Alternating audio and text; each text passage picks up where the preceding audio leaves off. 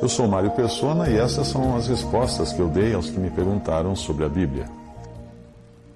Você visitou uma assembleia de irmãos reunidos ao nome do Senhor e assistiu à ceia do Senhor uh, como visitante. E aí você enviou alguns comentários apresentando suas dúvidas, que podem ser até as mesmas de alguns irmãos que visitam uma assembleia de irmãos congregados somente ao nome do Senhor e fora de todo o sistema denominacional. Você comentou assim, abre aspas, percebi que os irmãos são rigorosos quanto ao horário, porém houve mais tempo de silêncio do que de ministério da palavra, fecha aspas. Bem, quanto ao rigor no horário, assim deve ser, porque quando a Assembleia decide o horário de iniciar e de terminar a reunião, isso é ligado nos céus, como fala Mateus 18, 18, não é? Tudo que ligarmos na terra será ligado no céu.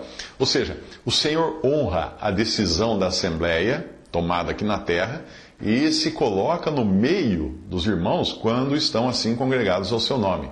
A reunião que você visitou é a ceia do Senhor, que não é uma reunião de ministério da palavra ou de exercício dos dons de ministério.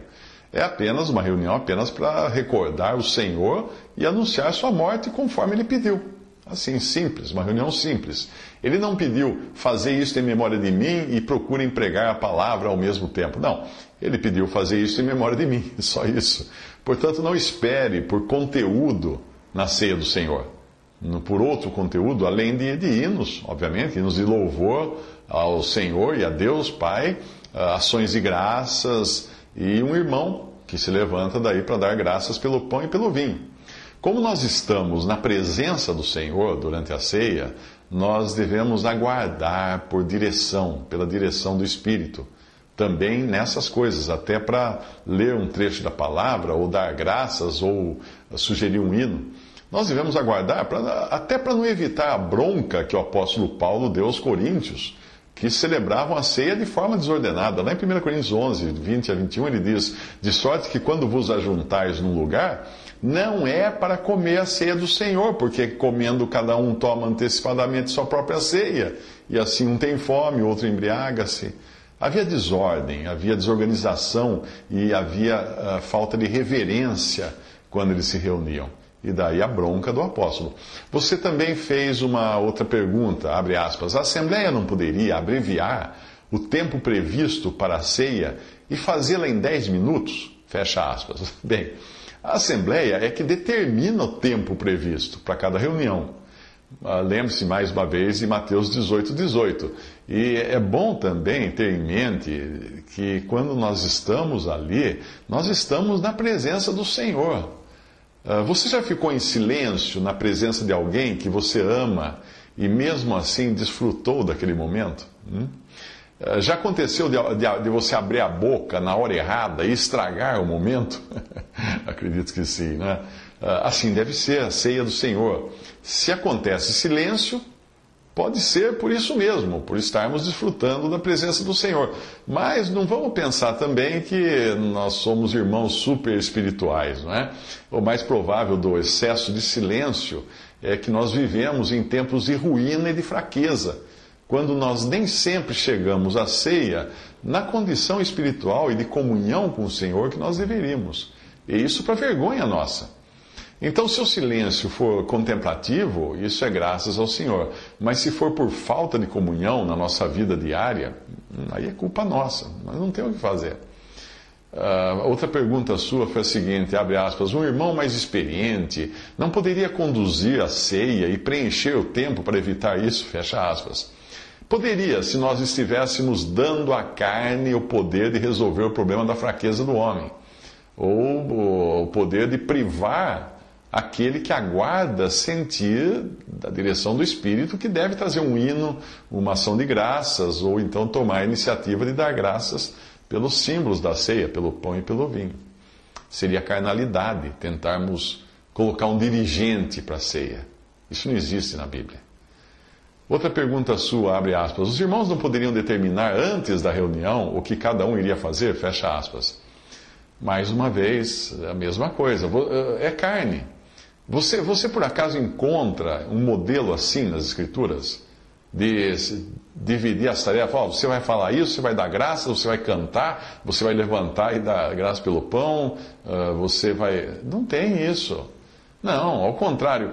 Nas, instru... nas instruções dadas aos coríntios, nós vemos claramente que nada ali foi pré-determinado, com funções previamente distribuídas.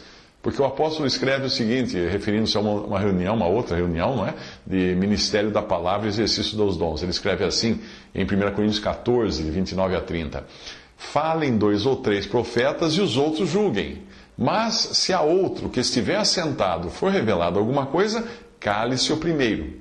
Agora você imagine o primeiro aí, esse primeiro que é citado aí, esse primeiro irmão, reclamando: Ei, irmãos, não foi isso que nós combinamos. Ele passou na minha frente, ele falou.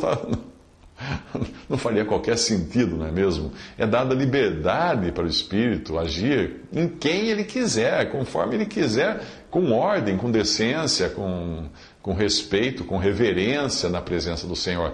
Mas não botar um homem na frente e falar assim: oh, agora, agora você faz isso, você faz aquilo, você faz aquilo outro. Que é isso? Isso, isso a cristandade faz. Isso a cristandade faz. Coloca um homem para substituir a ação do Espírito Santo. Mais um comentário seu foi o seguinte, abre aspas, percebo que muito tempo é perdido em silêncio. Por que não aproveitá-lo com adoração e ministério da palavra? Fecha aspas. Uh, eu já expliquei que a ceia do Senhor não é uma reunião de ministério da palavra.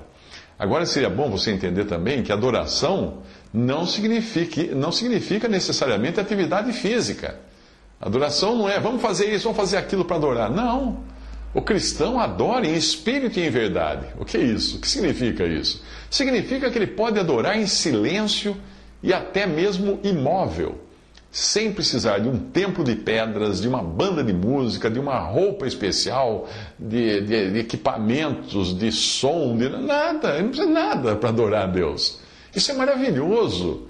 Quando, quando nós consideramos o contraste com a adoração judaica, que exigia todo um aparato físico para adorar, porque eles não tinham o Espírito Santo habitando neles no tempo do judaísmo. Nós temos hoje, nós cristãos salvos por Cristo, temos o Espírito Santo habitando em nós.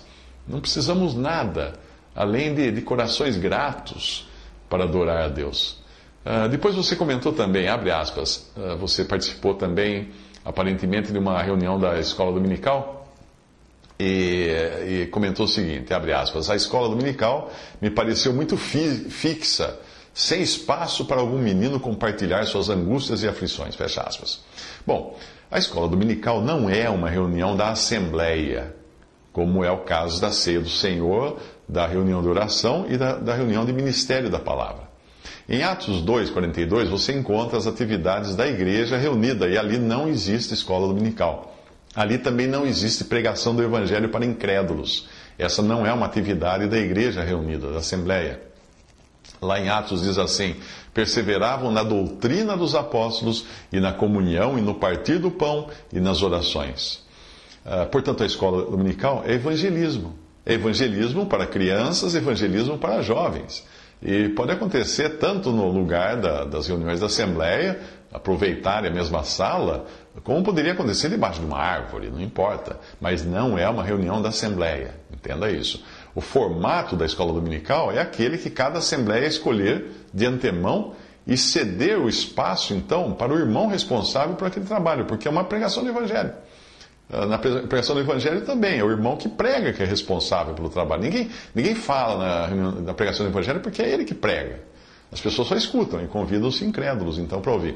A escola dominical é de responsabilidade do irmão que ensina nela ou da irmã, no caso de crianças pequenas. A ordem para a mulher não ensinar não se aplica às crianças, porque o ensino ali é, é geralmente no, no, âmbito do anúncio das boas novas, das, das primeiras é, coisas a respeito de Cristo, da vida de Jesus e coisas assim. Não é ensino doutrinário que a irmã vai fazer e geralmente para crianças pequenininhas. Ah, mesmo assim, não seria correto que as atividades envolvendo irmãs uh, fossem feitas na presença de irmãos, ou seja, numa, num salão onde estejam todos os irmãos reunidos e ali uma irmã pregando para as crianças, não fica bem. Então, por isso, em algumas assembleias, as, as crianças são, as crianças pequenas são levadas para uma sala separada onde elas ficam com um irmão ou com uma irmã que conversa com elas, que coloca coisas para pintar, fala, põe flanelógrafo, coisas assim. E os jovens, às vezes, também são levados para uma outra sala com algum irmão ministrando para eles. Uh, um irmão prega, as crianças ou jovens escutam, fazem ou não perguntas, no caso assim, dependendo de cada lugar. Em alguns lugares, os jovens são estimulados a perguntar, em outros lugares, não. Isso vai depender do costume dos irmãos ali. Uh, em alguns lugares, as crianças pequenas também uh, se, se ocupam com atividades lúdicas, pintar, brincar, com temas bíblicos. Em outros lugares, não, é diferente. É importante você entender o caráter de cada reunião para não confundir as coisas, confundir um evangelismo, uma escola dominical, com uma reunião da Assembleia onde o Senhor está no meio de dois ou três congregados ao seu nome.